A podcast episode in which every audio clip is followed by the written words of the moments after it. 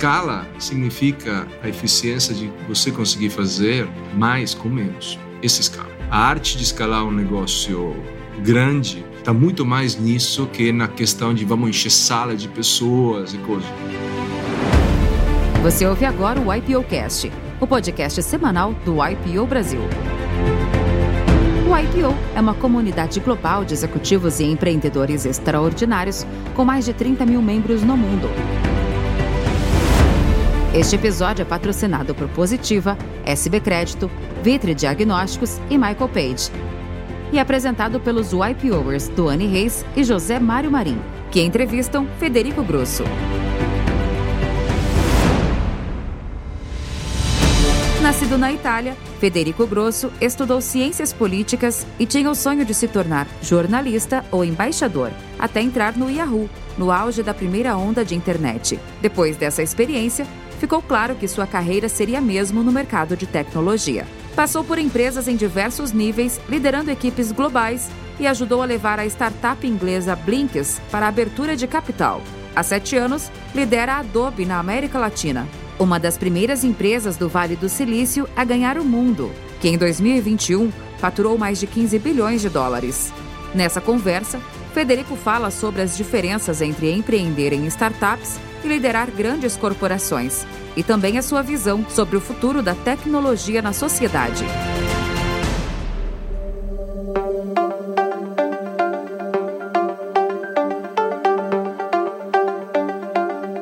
comecei a minha carreira simplesmente porque eu estudei ciências políticas na Itália. A ideia era virar jornalista ou uh, embaixador. E daí me apaixonei numa parte específica que era comunicação. É um curso sobre mídia digital, que na época, estamos falando de 96, então não era exatamente tão famoso, tão presente como hoje é o digital. E isso mas mudou literalmente o curso da minha vida, porque foi através dessa universidade o que eu estudei lá, que era jornalismo eletrônico, que entrei na minha primeira empresa, que era Yahoo. Yahoo, que na época era uma empresa enfim, a rainha da, do, do, do, Nasdaq, né? famosa, de sucesso, de verdade uma das primeiras desses Hoje a gente chamaria talvez de unicórnio, depois a primeira onda, né? Da, da, A primeiríssima onda da internet comercial e, e, pública, né? A internet obviamente vem de uma história muito mais longe, vem de 72, 73, o uso militar, depois uma tecnologia que pivotou e virou uma tecnologia comercial e usada pela comunicação. Então era exatamente esse primeiro exemplo. E entrei nesse mundo pela porta principal e, e foi de verdade uma experiência transformadora, porque para um italiano trabalhar numa empresa americana já é algo muito especial e para um italiano trabalhar numa empresa de uma nova geração foi literalmente entrar num outro mundo, foi para visitar outro planeta, né? Pela forma como a, a, hierarquia era pensada, né? Eu vinha do mundo que os meus pais me ensinaram que era aquela coisa, né? Aquela pirâmide que tem um, tem um uh, Yahoo já 25 anos atrás, 20 anos atrás já era uma empresa extremamente moderna, né? Hoje as coisas que a gente preza nas empresas, na cultura das empresas, né? Que a gente tenta transformar muitas das culturas para ser mais ágil, mais colaborativa, mais de plataforma, já era no DNA da Yahoo. Então isso foi, acho, a parte mais transformadora. Trabalhei no startup da operação italiana da Yahoo e depois consegui entrar em Londres num cargo pan-regional e de novo isso foi um outro de um planeta eu fui para um outro planeta né tinha já visitado a Lua fui para Marte dessa vez e porque é uma mudança de vida pessoal. Você entra, eu sou um cara latino, eu vou para um país que é muito mais nórdico. Eu sou uma cidade pequena, foi para Milão, que era um pouco maior, mas Londres é. E Londres também, como uma, uma sociedade extremamente aberta, uma cidade muito moderna, era final dos anos 90, então era muito fervor, era, era uma Londres onde muitos europeus e outras pessoas de outros países chegavam para crescer. Então, isso foi a minha experiência com a Yahoo. Da Yahoo, tomei um sabático depois de sete anos para dar um refresh na cabeça. Fui para o Brasil, Uh, voltei para Londres e em Londres uh, cofundei uma startup de uh, busca de vídeo na internet que se chamava Blinks. trouxemos ela para um IPO. Na época foi uma experiência muito interessante porque aí meu papel virou internacional, então com times nos Estados Unidos, e era um startup de verdade, então eu fazia as coisas, né, ia na, na floresta abrindo o caminho, e depois outras pessoas vinham atrás de mim. Todos os trabalhos, todas as equipes que eu montei, eu era o primeiro a fazer aquele trabalho e depois construí embaixo disso, na parte comercial. Então foi uma experiência maravilhosa, uh, um pouco interrompida de 2008, né, quando o mundo deu aquela, aquela esfriada na, na crise econômica de 2008. E isso me trouxe para o Brasil. Eu literalmente tinha essa possibilidade, né? Fico em Londres, vou para os Estados Unidos, a Europa estava esfriando, os Estados Unidos estava em crise. Aqui uh, tinha uma grande promessa de crescimento, porque estamos falando de uma época onde anunciaram a, a Copa, anunciaram as Olimpíadas e tudo isso. E minha paixão para o Brasil me trouxe para o Brasil. Como investidor anjo no começo, porque vamos ver o que acontece. E depois trouxe para cá uma empresa de tecnologia inglesa que chamava Autonomy. Então lancei a operação latino-americana deles e era uma empresa dedicada ao produto enterprise, o B2B. Até aquele ponto eu sempre trabalhei com B2C. Então a minha receita era publicidade, era distribuição, era isso. Agora passei para um mundo onde você vende software. E então é, a minha carreira se divide em B2C e B2B, que foi de novo uma coisa super interessante e a experiência latino-americana, de novo incrível, né? São países maravilhosos e o mais maravilhoso de todos para mim é onde eu moro, que é o Brasil, que foi extremamente generoso comigo. E hum, essa empresa eh, inglesa foi adquirida pela HP, então passei um tempo dentro da HP. Na época era a onda do Big Data, então tomei conta dessa operação de Big Data como General Manager da, da operação. E aí chegou o convite para lidar Adobe na América Latina. E isso aconteceu sete anos atrás e foi uma decisão maravilhosa porque uh, é uma empresa espetacular. É, do ponto de vista não só tecnológico de inovação, que é importante se você trabalha com tecnologia, trabalhar com um produto bacana. É um happy software. É, a gente resolve problemas criativos, problemas bons e então interage com clientes felizes, na maioria dos casos. E, e é uma empresa bem tradicional, né, da, do antigo Silicon Valley, que conseguiu se transformar numa forma excelente, um pouco pela visão tecnológica, mas eu acho muito pela questão cultural, é uma cultura muito boa. E então hoje eu sou o General Manager da operação latino-americana, tenho responsabilidade para todos os países que são do México para baixo, reportando diretamente para para os Estados Unidos, lá em São José, que é onde a gente tem o nosso matriz, e com equipes no México, na Colômbia, no Chile. A nossa operação maior e pan-regional está aqui em, em São Paulo, onde eu vivo. É, Fed, e fala um pouco da Adobe como verticais de atuação, produtos, etc. Olha, é uma empresa de software. As linhas de produto são três. A primeira é a criativa, que talvez seja aquela mais conhecida, porque tem produtos uh, não só como After Effects InDesign, mas como Photoshop, que, enfim, de uma certa forma está no imaginário coletivo, virou uma, uma palavra muito usada, até quase um verbo. Né?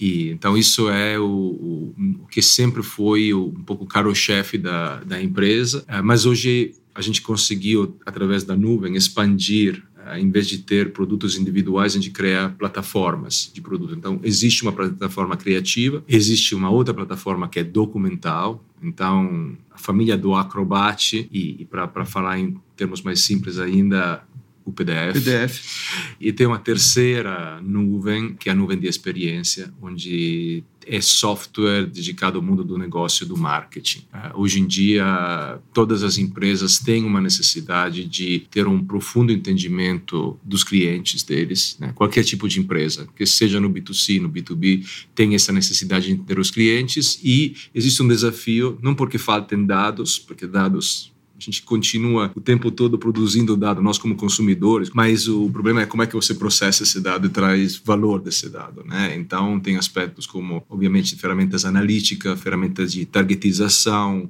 uh, e tudo isso num contexto de tecnologias que precisam fornecer em tempo real um processamento de dado que favorece uma experiência uh, no mínimo transparente para que é o consumidor e mas idealmente alguma coisa um pouco mágica e, e, e, transformadora. Então, esse é o nosso business. São três linhas de, de negócio e as três conectadas através da, da, nossa inteligência artificial, que é um, uma tecnologia que se chama Sensei, uh, que alimenta essas três. Legal.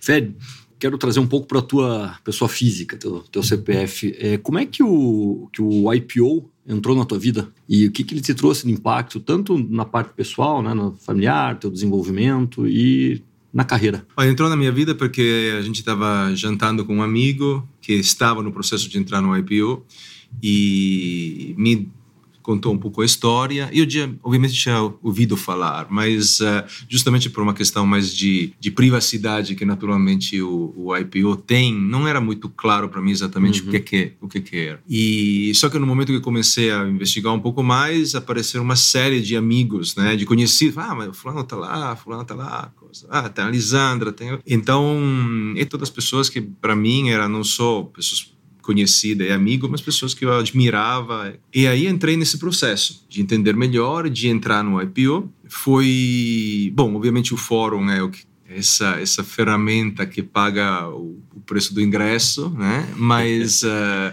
faz já uns quatro, cinco anos que estou no IPO. Então isso me deu uma a possibilidade de, de ter esse famoso take home value e ver como estendido. Obviamente o fórum é maravilhoso. Eu tenho a sorte de ter companheiros e companheiras de fórum que são pessoas excelentes que vêm de mundos diferentes, pessoas que eu não teria naturalmente encontrado, uh, senão por essa, né, essa, esse efeito random de botar nove pessoas. Nosso fórum era novinho, então todo mundo entrou do zero, que foi uma experiência interessante. Mas ao longo do tempo, obviamente, outras coisas começaram a emerger. O conteúdo é extremamente forte. Então, todo evento de, que o IPO organiza, eu, a tentação é sempre de dar clique, porque até se não é uma área de interesse meu, alguma coisa eu vou aprender Verdade. e é um conteúdo diferenciado. Eu estou no, no, no, BLC, no, na diretoria, entrei esse ano na parte de mentoria, e de novo, foi abrir uma outra porta, entender, né, atrás dos bastidores, o que, que acontece, como é se organizado e entender um pouco melhor como é que essa comunidade se, se junta. Do ponto de vista pessoal, eu acho que o fórum, obviamente, traz uma forma quase terapêutica de, de ter conversas que você dificilmente poderia ter. Porém, tem, tem mais do que o fórum. Eu acho que, do ponto de vista pessoal, em todos os momentos que eu precisava do IPO, o IPO se demonstrou sempre muito presente. E até em situações emergenciais, em situações complexas, eu vou te dar um exemplo. Um, a gente estava, durante essa pandemia, eu sou italiano, viajei para a Itália porque precisava viajar para a Itália, não tinha visto minha mãe fazia dois anos. Na volta, a gente tinha uma conexão em Paris. Essa conexão em Paris, infelizmente, deu algum erro com os uh, documentos dos testes, o PCR versus aquilo, e a gente deu um teste que provavelmente era um falso positivo e ficamos em Paris. Eu, minha esposa, dois filhos. Situação super complicada. Porque não é o meu país, uhum. nem, nem o meu país de origem, nem o meu país de residência. E é um momento crítico, obviamente. Não sei quando as pessoas vão escutar isso. Provavelmente quando a pandemia já é um pouco mais na nossa memória. Mas, quando aconteceu, estava ainda muito, muito quente o tema. Então, o que fazer? E duas ligações abriram um mundo, é um network, e a gente se sentiu muito protegido, né? muito forte. Como a gente teve acesso a um network que era tão, quase tão forte quanto a gente teria aqui em São Paulo, e de pessoas que a gente não conhecia. Né? Mas que se disponibilizaram, falaram, olha, precisa fazer isso, esse é o médico, esse é hospital, esse é aquilo, faz de novo o teste. É, se você precisa esclarecer as leis daqui, aqui tem um advogado, precisa ficar aqui, aqui tem o cara que pode te ajudar com o Airbnb. Olha, vai nessa área, não vai nessa, fica, enfim, um, um, uma experiência inacreditável. Então, você se dá conta de quanto poderoso é esse network, e quanto talvez ainda pouco a gente usa. Mas finalizando para mim a frase que sempre falam, é quando você escuta falar, ah, tudo bem, é aquela frase, né? Mas é extremamente verdade. Quanto mais você investe no IPO, quanto mais você ganha. ganha de volta. É uma equação. Né? Para mim, na minha cabeça, não é muito muito fácil entender isso hoje e dizer isso como verdade, não como frase bonita do, do, do IPO. Sim. Deixa eu aproveitar que a gente está falando mais da pessoa física antes que a gente entre novamente na parte da empresa. É uma curiosidade particular e eu acho que muita gente vai, vai gostar de ouvir isso também. É, o que, que acontece num ano sabático? Você comentou que tirou um ano sabático. o, que, o que acontece nele? Olha, desculpa, pensei que você ia perguntar assim: dá para alterar o PDF? Pergunta pessoal. Consigo dar uma. Uma mexida nele? É, o que acontece no ano sabático? Bom, primeiro, é, é, o ano se, se, chama ano sabático, mas não, não, eu não tinha todo esse tempo à disposição. Então, foi mais alguns meses sabáticos, que literalmente é uma oportunidade para você pausar e, e você explorar explorar não só um país, no meu caso era um país novo, mas a questão geográfica era simplesmente para dar um contexto, né, a um processo muito mais profundo que é um processo interno de dizer o que, que eu quero fazer, o que, que me trouxe até aqui. Estava muito claro, depois de sete anos de Yahoo de Londres, que tudo que tinha trazido até aí não era necessariamente a mesma coisa que ia me trazer para frente, ou levar para frente.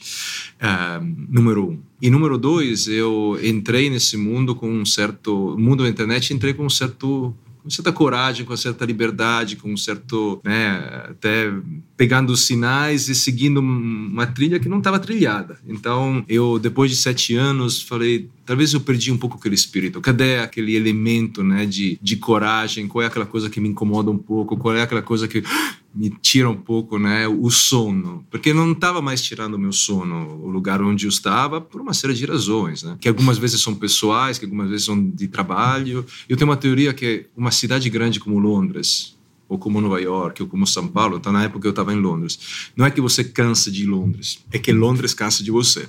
Tá? Essa é um pouco a minha, a minha teoria. E Londres cansou de mim. Eu falei, ok, o que era para dar, você deu, deixa um pouco de espaço, porque tem outra gente chegando, você está aqui, meu bolo. Se você precisa é, trilhar um outro caminho, ver uma outra fronteira. Então era uma fronteira geográfica, mas muito mais uma questão de dizer como é que eu vou repensar a minha carreira, quais são os próximos passos desse caminho. Eu preciso voltar talvez para uma realidade de novo muito pequena, mais empreendedor, mais de startup, fazer alguma coisa que, que me deixe incomodado. Tá? Porque o corporativo é uma coisa maravilhosa, mas tem também as suas armadilhas, né? O, o, corporativo tem uma questão natural de você ficar, ah, vou ficar um pouco mais, né? Porque tem um pouco mais de stock options, porque talvez você promovido, porque e, e quando saiu vou te contar uma coisa que é bem engraçada. Ou pelo menos hoje eu pensei engraçado, mas Sim. enquanto eu estava pensando de esse grande passo de vida, vou sair da Yahoo, né? Todo mundo falava, você é louco, tá acontecendo com o Fed, porque ele tá meus pais, imagina. E então eu estava pensando, ah, vou sair, vou sair, vou sair. Eu tinha um cartão de pontos da companhia aérea British Airways, né? Onde eu tava gold, coisa, porque tava viajado, viajado. Falei, nossa, eu vou perder esse cartão me deu uma, uma angústia. Eu vou perder esse cartão. Como é que faço? Esse eu fiquei uma semana a mais pensando nesse cartão antes de. Então, mas isso é a armadilha um pouco que pode acontecer num corporativo, de você ficar um pouco mais do que você deveria, justamente porque é uma situação de conforto. Só que o conforto ao longo tempo é muito mais perigoso que o oposto dele. Então, eu estava buscando um pouco mais de coragem, obviamente viajar sozinho pela América Latina me deu um pouco mais esse esse espírito e voltei para Londres duas semanas depois. Na mesa tinha essa oportunidade de montar e fundar essa startup e coisa. Então, é um pouco isso que aconteceu. Essa frase que você falou sobre é, não é que você cansa de Londres, é que Londres cansa de você. Eu uso para livros. Eu não acho que a gente escolhe os livros. Eu acho que os livros é que escolhem a gente. Porque às vezes você tem um título que você acha interessante, mas não é momento da vida ler aquele título. E passa o tempo e aí você tem contato com aquele livro novamente porque alguém comentou e você fala, puxa, essa é a hora de, de ler o livro. Então, foi o livro que te escolheu. Então, sem dúvida. Olha, falando de livros, para comigo falando de livro, você me, me encanta, porque eu tenho pilhas de livros em casa, todo mundo tá, tá louco. O dia que eu vou fazer uma mudança só de livros, vai ter dois caminhões. Eu tenho uma, uma regra que é: quer comprar um livro, compre. Não penso, eu não penso um segundo sobre comprar um livro. Eu sou, para mim, um livro que custa 10 dólares, 5 euros, sei lá quanto, é o melhor investimento que você pode fazer na vida. E não estou falando só de leitura, tá? Porque leitura é boa, mas eu, por exemplo, não sou um cara que lê muito blog, muitas matérias. Para mim, livros são fundamentais. E se aquele livro que custa 10 euros, 40 reais, 50 reais, sei lá, te traz um insight, se pagou. Uhum. Para mim se pagou. E, e, tem, imagina o valor que os livros têm. Eu acho que não é só questão de você ser escolhido com o livro, que eu concordo plenamente, mas também a, a capacidade de ser o teu papel com o livro, né? O, o papel do leitor e do releitor. Acho que as minhas melhores experiências de leitura sempre foram releituras. E talvez, como você comentou, a distância de tempo, e você vai um pouco, né, separando. Né? Tem alguns livros que te deram alguma coisa, mas não foi tanto livros que você lê três, cinco, uhum. dez vezes e continuam te, te alimentando. Então, sim, para mim, livros são, são fundamentais. Eu, eu adoro livros também e tem uma relação parecida com o ato de comprar, porque eu fico com aquela sensação, se eu tenho essa vontade agora, eu posso me perder dela. Então eu vou já deixar comprado e vai ficar guardado aqui. Que, aliás, você estava falando, eu estava pensando aqui, tá faltando um grupo de WhatsApp de livros no IPO. Boa. Né? A gente boa. podia pensar nisso. É uma boa. Sugerir, é uma porque a gente fez alguns encontros no capítulo com um clube de livros, porque você tem a, a, possibilidade de cinco, seis pessoas lerem aquele livro e terem uma, uma visão de, diferente daquela mesma leitura e compartilhar. Perfeito. Então você Foram absorve mais ainda. E a gente fez algumas vezes isso durante a pandemia, é, no capítulo de Curitiba, e foi sensacional. Assim, a experiência é, de troca, de compartilhamento, de profundidade em determinadas leituras. Então, para quem gosta, eu acho que está faltando é fazer um, um veículo para isso. Né? Qual foi o teu livro da pandemia? Ah, eu li vários, né? Eu gostei muito daquele do Netflix, da cultura do Netflix, uhum. que é, é bastante utópica, mas é, de alguma maneira toca num dos aspectos fundamentais ali. O essencialismo. É, o essencialismo foi, foi sensacional, é, gostei bastante. É, Fora da Curva, você vai ganhar de presente hoje. É um livro escrito por dois YPOers, é sensacional. Você estava junto lá no BLC, você percebeu? A ideia veio de lá. Mas olha, eu difícil assim, eu leio bastante coisa. Eu gosto de gosto de ler sempre, estou sempre consumindo algum livro. Algum livro. E você? Esse é um ponto comum, né, aqui do, de todo mundo que passou por aqui, né? Eu acabei seguindo grande parte desses porque fiz parte também do clube do livro ali, então é, você tinha que acabar lendo até para discussão. E, mas eu estou num momento de vida meio dedicado a, a, aos livros na parte de essencialismo, minimalismo. Estou vivendo esse momento. É, fui, acho que talvez um pouco para o outro extremo, uns 5, 10 anos atrás, e me vi afogado nas coisas e voltei para essa parte hoje e tenho gostado bastante. Parte de meditação, de tudo isso aí. Que legal. Essa parte que mais legal. pessoal mesmo.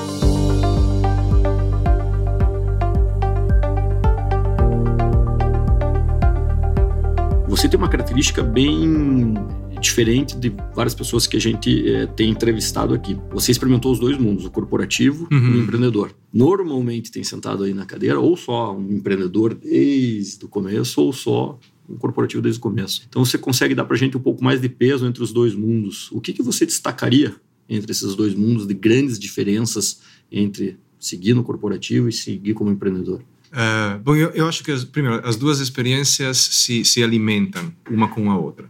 Tá? Então, eu acho que numa trajetória de carreira uh, é muito rico, muito interessante, porque você, no mundo de uma startup, aprende o minimalismo, aprende a velocidade, aprende também escolhas muito duras, algumas vezes, porque o recurso é o recurso que você tem e, e as decisões têm implicações que podem ser muito imediatas, coisa que não necessariamente acontece no corporativo. O erro, o acerto no corporativo tem um pouco mais, na minha experiência, pouco mais de tempo de gestação.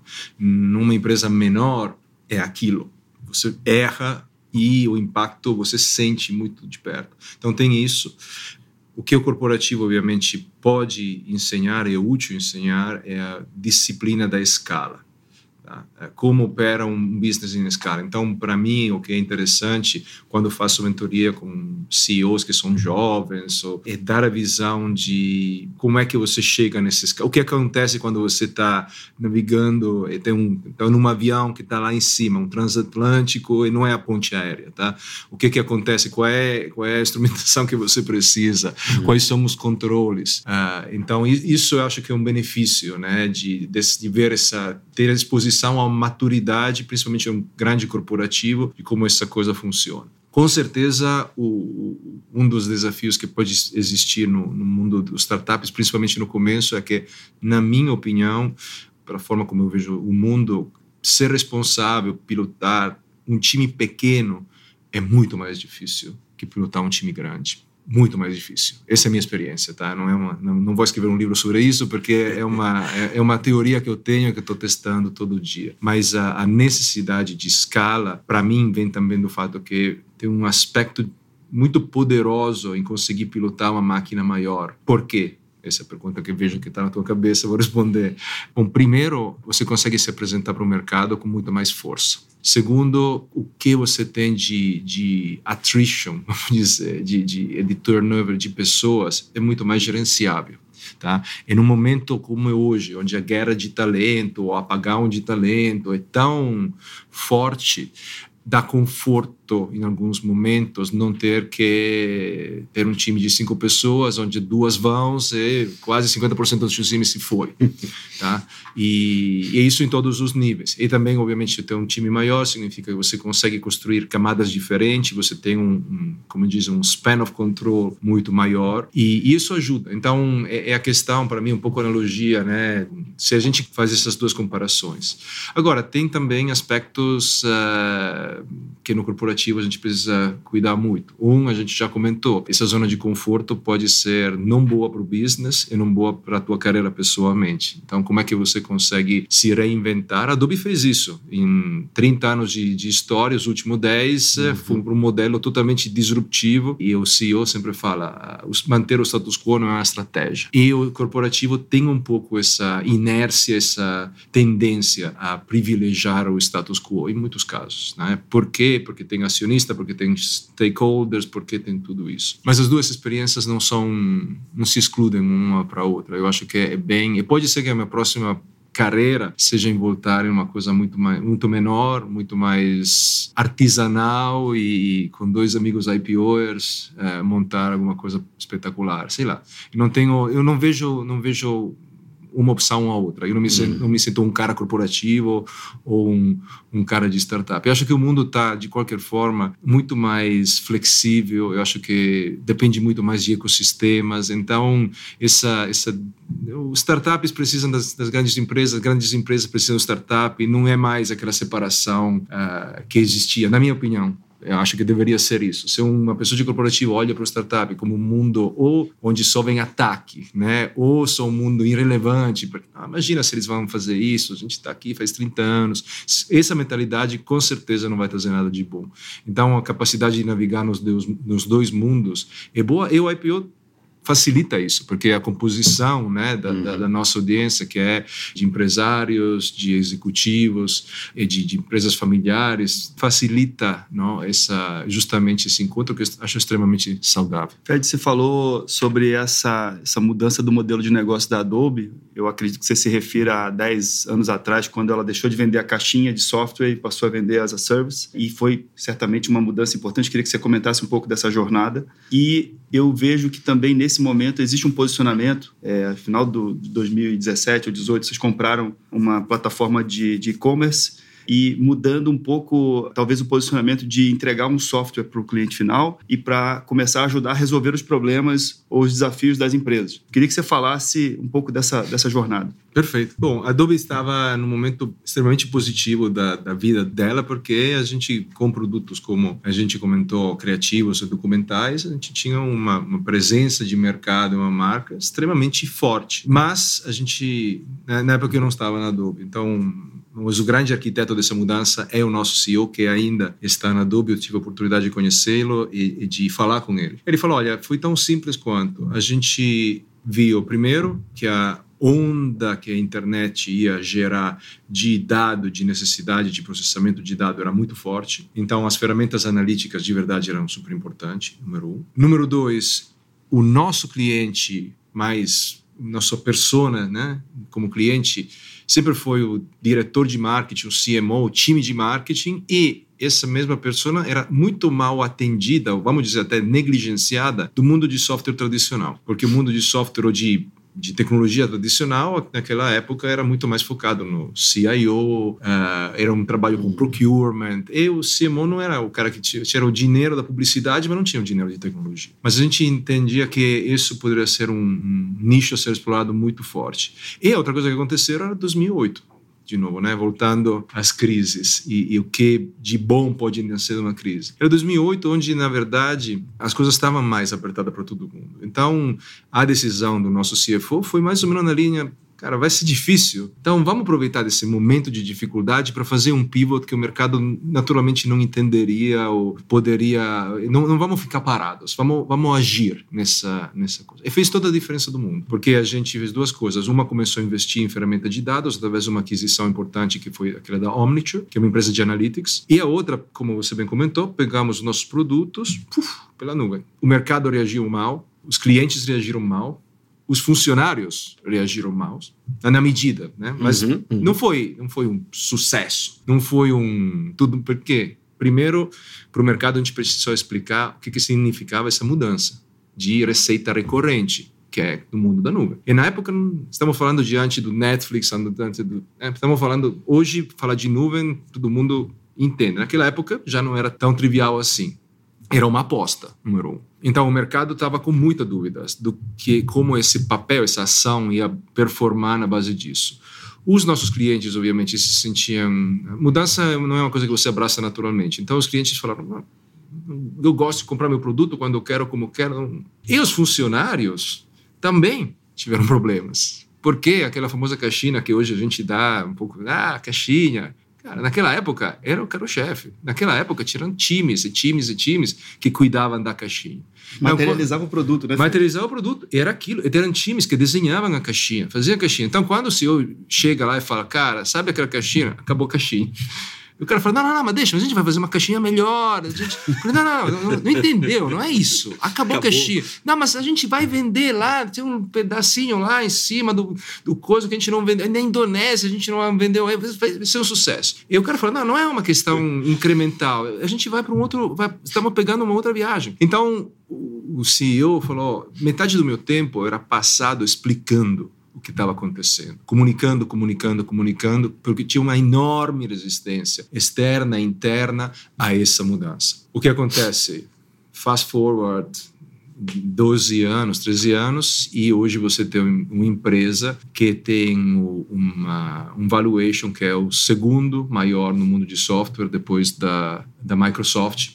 Tá? Então, hoje, estamos gravando aqui, a Adobe vale um 300 bilhões de dólares numa receita que obviamente é um pouco inferior a esse valor. Mas a aposta que esse mercado continue crescendo, que a Adobe tenha o posicionamento correto, justamente porque tomou decisões difíceis em momentos difíceis e muito antes fomos muito pioneiros. E nas palavras do CEO, tivemos que queimar os barcos. Literalmente, não tinha como, voltar. Né? É, e não sei se vocês sabem de onde vem a expressão queimar os barcos. Eu imagino, imagino que alguém chegou em algum lugar, não sei de onde, você vai explicar, mas eu imagino que alguém chegou em algum lugar e falou: não, não é a possibilidade de voltar, queime os barcos. Exatamente, era um, um explorador, se eu lembro bem, europeu, se eu lembro bem, espanhol, que chegando nas Américas simplesmente decidiu: bom, vamos queimar os barcos e não não podemos mais voltar. Então é pra, daqui para frente. E esse cara claramente não ganhou o prêmio de RH daquele ano, não foi a Great Place to Work, porém essa foi a estratégia. E, e, tivemos que fazer uma coisa muito parecida, que é difícil fazer no momento que você tem uma liderança de mercado tão forte. E mas deu todo o sucesso possível e, e, com esse espírito que a Adobe continua se re, reinventando. Agora, a última parte da tua pergunta em relação a e-commerce, fizemos uma aquisição importante de uma empresa chamada Magento, especializada nesse setor, e a, a realidade é, era uma das peças chaves que estava faltando no, no, nosso no nossa linha de produto. Porque a gente é extremamente bom na parte analítica de targetização na parte de distribuição de conteúdo como é que o conteúdo aparece num aplicativo num site decisões em tempo real. Tudo isso era muito muito forte na, nessa nova parte que veio do queimar os barcos de lá. O que estava faltando era, era a última milha, era efetivamente o que depois converte. Então, a gente chegava a dar todo o encantamento da experiência, mas a experiência está aí também para ter um resultado comercial, né? É, é, ok, eu te entendo como cliente, te encanto como cliente, eu vou te trazer. E depois o que, é que a gente vai fazer? E o que, é que vamos fazer é agora você compra o meu produto ou o meu serviço. E isso era, era a última parte que faltou e, e, a Magento foi uma aquisição nesse sentido. É, e eu, eu vejo também que muda o problema que você resolve. Né? Você fica muito mais sócio do seu cliente na hora que você ajuda ele a, a chegar no resultado dele e o time também olhando para o resultado do cliente vai numa camada a mais. É verdade, é verdade. Exatamente isso. Essa mudança é, trouxe, acho que, uma característica diferente também. Muito provavelmente, quando vocês vendiam na caixinha, você vendia na caixinha, você sabia quantas vendas você tinha em determinado país, você conseguia enxergar alguns números, mas você não enxergava tão a fundo o cliente. Hoje você lê o cliente de uma forma muito melhor, porque você tem acesso a, a, quase todos os dados, né, por ele estar na nuvem sendo conectado direto em vocês. Por outro lado, é, esse excesso de informação que a gente tem visto, que a gente tem conseguido captar de clientes, tanto aqui no Brasil quanto na Europa, que já está à frente daqui, né, nesse caso, tem algumas regras novas surgindo, como LGPD e tudo mais. Como que esse tema está sendo tratado por vocês? Como pode afetar essa nova dinâmica de coleta de dados e análise uhum. de dados que, que a gente vive? Perfeito. Olha, para nós, obviamente, a regulamentação foi um fenômeno muito positivo, porque a gente já vinha antecipando um pouco isso, e a realidade é, a gente não monetiza eh, informação de, de usuários ou de, de clientes, né? Uhum. A gente uhum. fornece a tecnologia, então primeiro ponto importante é a nossa tecnologia precisa ser compliant com, com os padrões que tendem a ser mundiais e bem parecido, embora tenha nuances locais. Então, a gente se preparou por isso, a gente abraçou isso como um fato inevitável e saudável também. Então, para nós isso foi, foi positivo. Do ponto de vista interno, você matou a charada, a gente tem uma visibilidade muito maior. O que é importante quando você desenvolve um produto? É entender como esse produto é usado. Antes, a gente sabia que era vendido na loja da Vila Olímpia, acabou. Uhum. E um ano depois, talvez aquele cara volte, mas aí acaba. Agora, o que a gente tem em tempo real é um diálogo implícito ou explícito com, com o usuário, porque a gente está tá vendo os padrões de uso. É engraçado porque você lança, lança uma feature particular. Bom, primeiro que você consegue lançar e dar update em tempo real, em vez de esperar vamos lá, ano que vem vamos fazer esse update. Então, a nuvem te permite isso. Mas também a nuvem te permite dizer, no nosso laboratório a gente achava que esse feature ia ser incrível. Seis meses depois você vê o dado, os usuários fazem tudo um caminho completamente diferente para chegar no, no, mesmo ponto, mas aquele feature... Não. Ou o contrário, falar, ah, essa parte de, por exemplo, na, na, parte gráfica, na parte documental, né? Ah, esse produto de escaneamento no telefone não, não vai ser tão usado, não vai ser tão um, nossa, sucesso enorme. Então, é isso você só tem se você tem um diálogo com, com o teu consumidor. É isso que a beleza de trabalhar com é, por sinal, engraçado que você, junto comigo, com todo mundo, quando a gente fala em nuvem, a gente sempre olha para cima, não tem nada em cima. não tem nada em cima. Estamos falando né, de servidores. Tá? Então, com certeza não estão lá em cima. Uh, mas, é, mas é isso. É, acho que, que é, para nós uh, foi só positivo. Fed, falando da sua liderança como presidente da companhia para a América, para Latam, né? É, que é um desenho de vários países. Fala um pouco do número de pessoas que estão envolvidas nessas operações que você lidera e um pouco do teu time direto. Como é que você está organizado Sim, olha, a nossa organização temos é um, é um, time comercial, então não tem desenvolvimento. Desenvolvimento é feito em lugares como, no nosso caso, São José, tem um forte centro de desenvolvimento na, na, na Índia.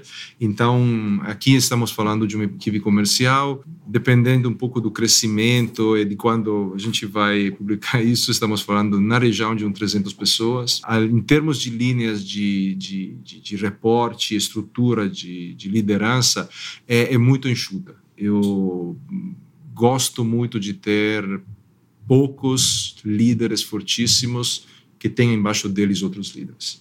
Isso, eu acho que para mim a, a, linha mais importante é a linha de frente. Então, quanto mais eu consigo pôr na linha de frente os recursos uh, corretos e ter eles organizados e bem focados, né? Quanto melhor. A minha insight sobre escala é que as pessoas, quando pensam em escala, pensam, ah, então vamos contratar mais, né? Escala, escala, ah, agora cresce. E, pelo contrário, escala significa a eficiência de você conseguir fazer mais com menos. Essa é escala. A arte de escalar um negócio grande está muito mais nisso que na questão de vamos encher sala de pessoas e coisas. Obviamente precisa ter os processos corretos, as pessoas corretas e organizar organizar elas de uma forma que seja eficiente. Então, para mim, o desenho é tão simples quanto uma linha de frente enxuta, o mais diferente de mim possível, tá? Porque, enfim, eu teve várias experiências de carreira onde você bota todo o mesmo perfil, todos nota 10, todos camisa 10, todos os extrovertidos numa sala e você perde a diversidade cognitiva, você perde o grande valor que os introvertidos trazem, por exemplo, você perde um monte de coisa. Então, para mim, é imprescindível ter uma, uma diversidade, e não só, eu estou falando de diversidade cognitiva porque pra, e de background, de experiência e de, de geração, acho que isso vale muito. É, é um pouco o que está dando certo. Adobe no, no, Brasil é nomeada Great Place to Work, ganhou o primeiro lugar um ano, ano passado, mas vem um pouco disso. E olhando para a tua, tua marca como líder uhum. desse, desse projeto há sete anos, o que você acredita assim que é uma, um legado seu até aqui, como da tua liderança para esse time? Eu acho que a mudança que tinha acontecido no Matriz, quando queimaram os barcos, obviamente demora um pouco a se espalhar para o resto do mundo. Acontece no, no Matriz facilmente, depois gradativamente. Eu acho que foi o agente de trazer essa mudança e tropicalizar ela e falar, gente, é uma empresa diferente. É, e muitas pessoas, porque a Adobe tem uma tradição de pessoas que fica muito tempo, querem, é uma empresa muito boa. E então foi retreinar essas pessoas, dizer, gente, o que a gente, o que trouxe a gente para cá não vai trazer a gente para frente, ponto. Então precisamos trocar o chip, número um. E trazer pessoas para o jogo que não são necessariamente as pessoas que teriam funcionado ou teriam tido interesse na Adobe antes dessa mudança pela essa transformação. Então, acho que, enfim, grande linha, sim, isso. Segundo, pôr América Latina no mapa, né? Uh, dando visibilidade a clientes, sejam brasileiros, mexicanos. É, não, não, sempre é fácil para um, uma pessoa sentada num, num, escritório na Califórnia entender que o tamanho de alguma das instituições financeiras que temos aqui, de algum dos varejistas que temos aqui, de alguma das telcos que temos aqui, é não só parecido com a experiência dele, mas em algum caso muito maior. Quando você olha a adopção e uso de, de, de, de celulares, de mobile, né? Uhum. A gente é um caso de referência que ninguém consegue ter esses mesmos volumes no mundo. Estou falando dos Estados Unidos, Canadá, Austrália, Europa, ninguém tem esse tamanho, essa escala. Né? Então, dar essa visibilidade do tamanho, do potencial, foi muito importante. E acho que foi, foi um marco. E outra coisa, trazer, incorporar um pouco e viver essa cultura, porque quando você eu sempre trabalhei fora da matriz em todas as minhas carreiras né e é muito difícil quando você está na matriz a cultura está aí pronta quando você está na periferia do império, você precisa fazer um esforço para trazer, para trazer ela, né? E, eu acho que a gente está tá fazendo isso bem. Legal. E Fed, a gente falou um pouquinho do que aconteceu no passado, como que a Adobe se reinventou até numa crise anterior a essa que vivemos.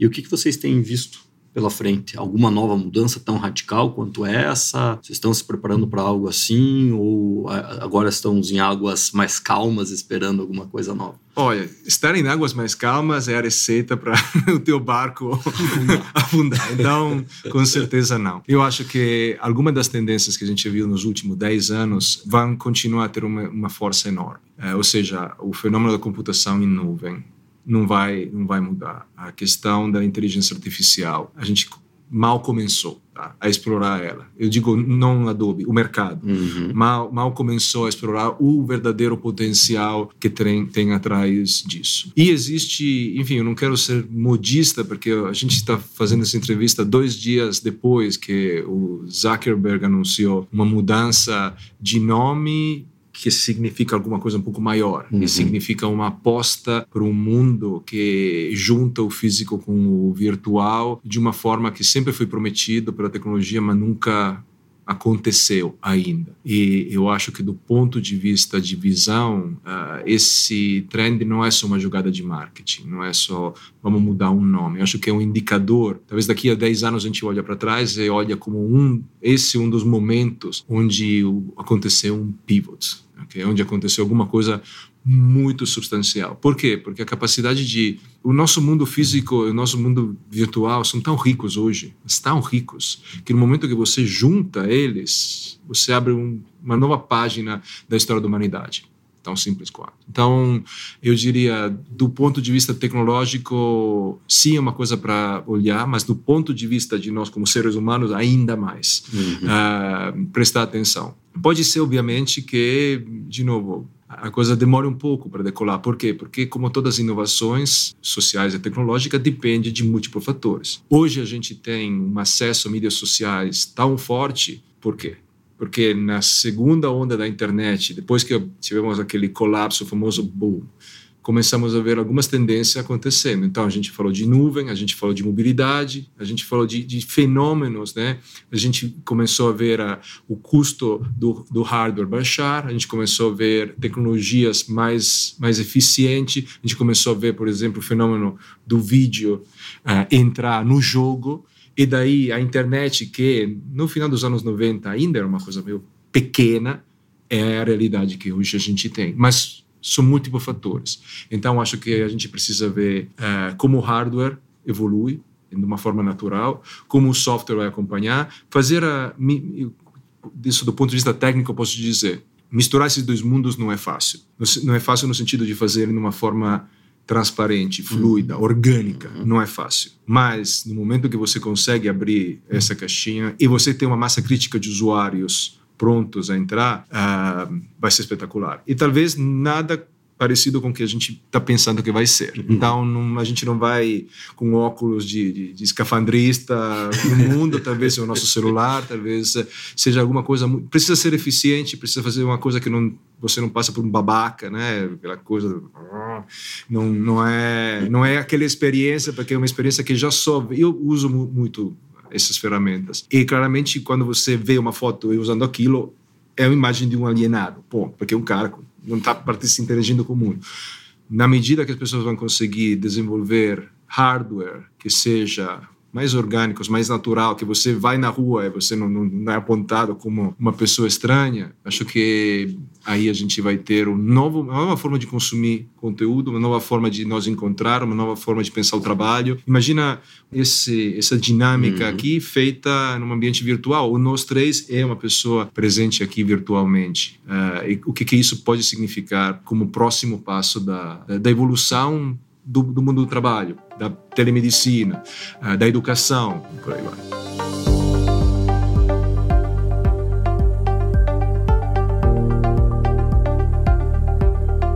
Fed, você falou um pouco aí dos, dos, gadgets. Quais são os gadgets da sua vida? O que, que você usa de software e o que, que você usa de hardware? Quanto tempo você tem? eu, Você que manda. Não, eu, então, eu tô, tô, explorando muito a realidade virtual através dos óculos, porque é, para mim é importante, como ser humano, como profissional.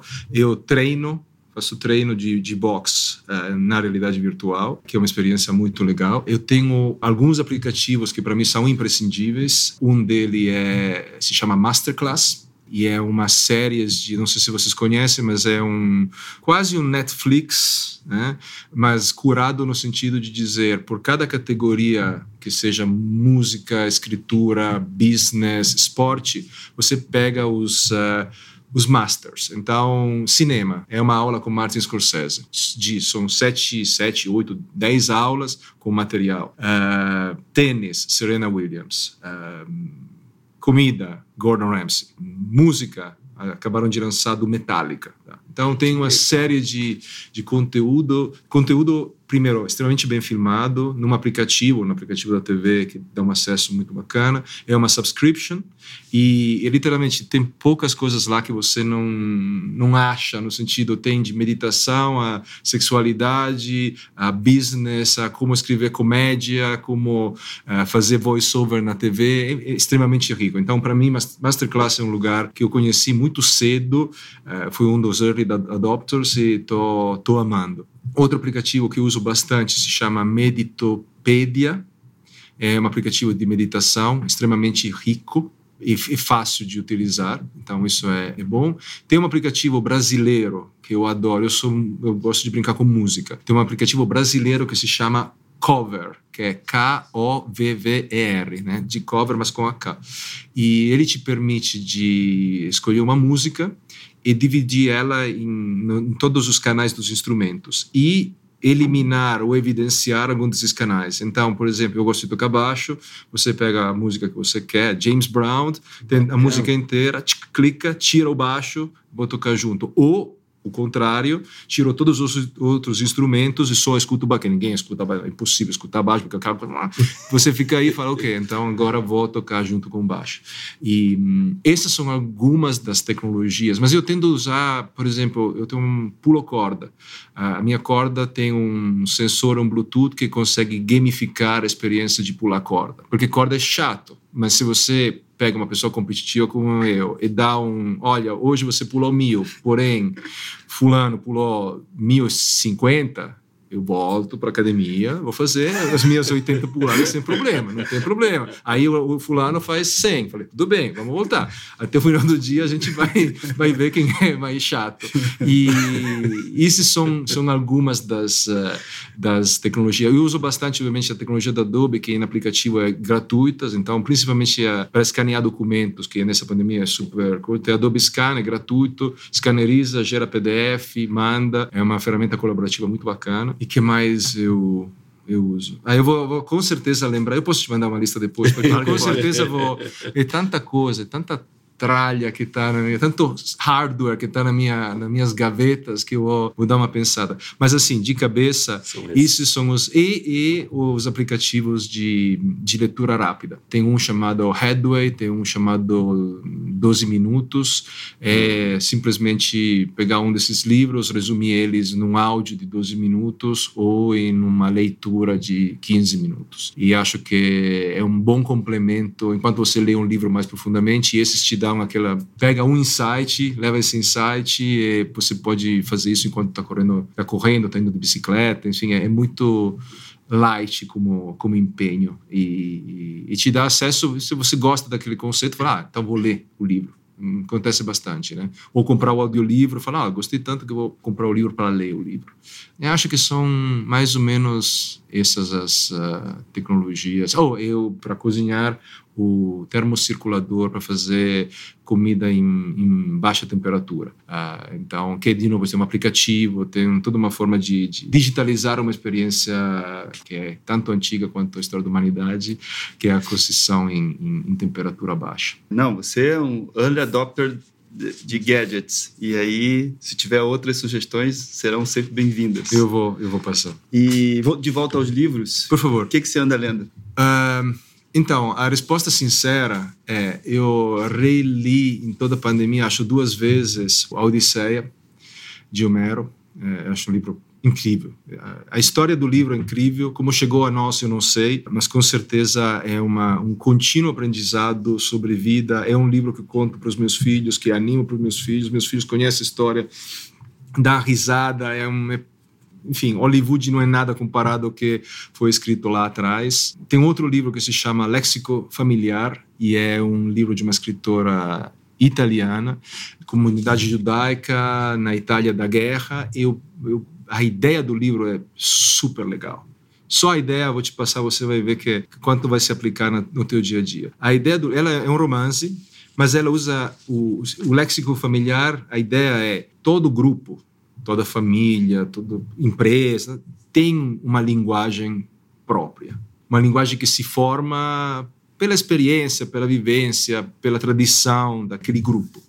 E no caso dela é essa família que atravessou a Itália no período da guerra. E é uma história de uma criança que evolui ao longo do livro, então até a própria escritura dela muda ao longo do livro, porque começa idealmente com a escritura de uma que deveria ser de uma criança e acaba com a escritura uma pessoa mais madura. Mas ele é muito bem escrito. Mas o insight super interessante é olhar para os teus grupos, né? Seja a tua empresa, a tua família, coisa, é reconhecer quais são, qual é o teu léxico, né? Quais são as palavras que só vocês entendem. Aquela referência que numa uhum. palavra, quais são?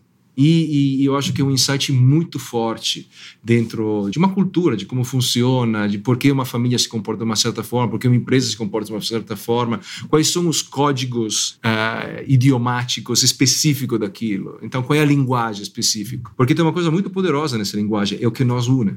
Né? Hum. E, e o senso de intimidade que cria, ou o senso de distanciamento que pode criar, né? Porque se alguém não fala aquela linguagem, como é que você traz para o jogo? Então, aplicado à empresa, como é que o léxico da tua empresa é algo que você consegue alfabetizar pessoas novas que entram e como é que você consegue fazer esse léxico evoluir, né? Para ser mais eficiente, mais rico e tudo. Então, esses são os dois livros que leio de, de cabeceira, que são os meus verdadeiros livros importantes. No mundo do business, para mim, o The Trillion Dollar Coach é com certeza uma quase uma bíblia. É, conta a história do, acredito que o nome do cara seja Bill Campbell, que era o, o, uma pessoa, era o ex-CEO da Intuit, eu acho, e, e virou o conselheiro de Apple, de Google, conselheiro de verdade, mentor sem ser pago, ele não queria ser pago porque achava que tinha um conflito de interesse na coisa, e foi o mentor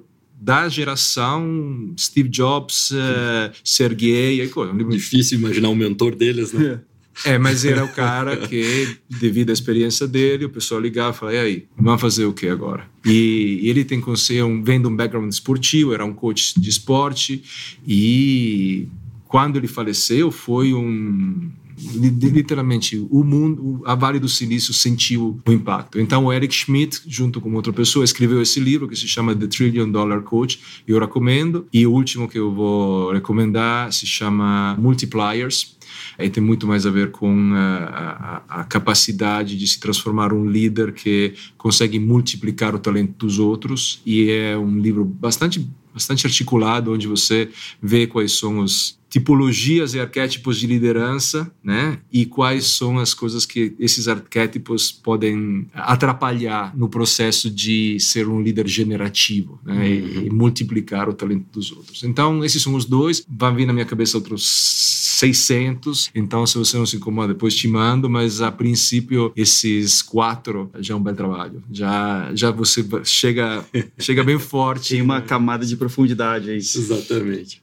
Fed, quero te agradecer por estar com a gente aqui, por compartilhar teu conhecimento, teu tempo. A gente estava junto lá no BLC, você se lembra lá do, do Florian fazendo, é, explicando um pouco desse, desse livro mais recente lançado por ele e pelo Pierre. Esse aqui fala mais da história de empreendedores da nova economia, empresa de tecnologia. Mas os três livros, eu não sei se você já teve a oportunidade de lê-los, são sensacionais, tem histórias para lá de, de inspiradoras para a gente continuar nossa jornada liderando aí. E esse livro também tem aqui uma dedicatória do Florian para você. Opa! Então, eu, em nome do, do IPOcast, eu quero te presentear ah, com esses três presente. livros aqui. Nossa que eu já percebi que é uma coisa que você gosta. Absolutamente. Eu, Floriano, penso o máximo. Eles de verdade fizeram uma coisa espetacular com esse projeto. Eu sou muito animado. É um dos livros que eu mais uh, dou de presente a, a, amigos e coisas, mas esse aqui agora é meu, esse aqui vai ficar. Exatamente. muito obrigado. obrigado pelo tempo e conhecimento, Fred. Não, muito que bom. Agradeço. Muito bom. Eu que agradeço. Obrigado. Legal.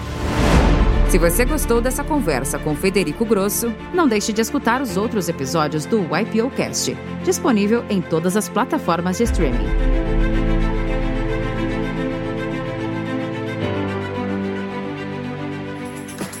Produção Voz e Conteúdo.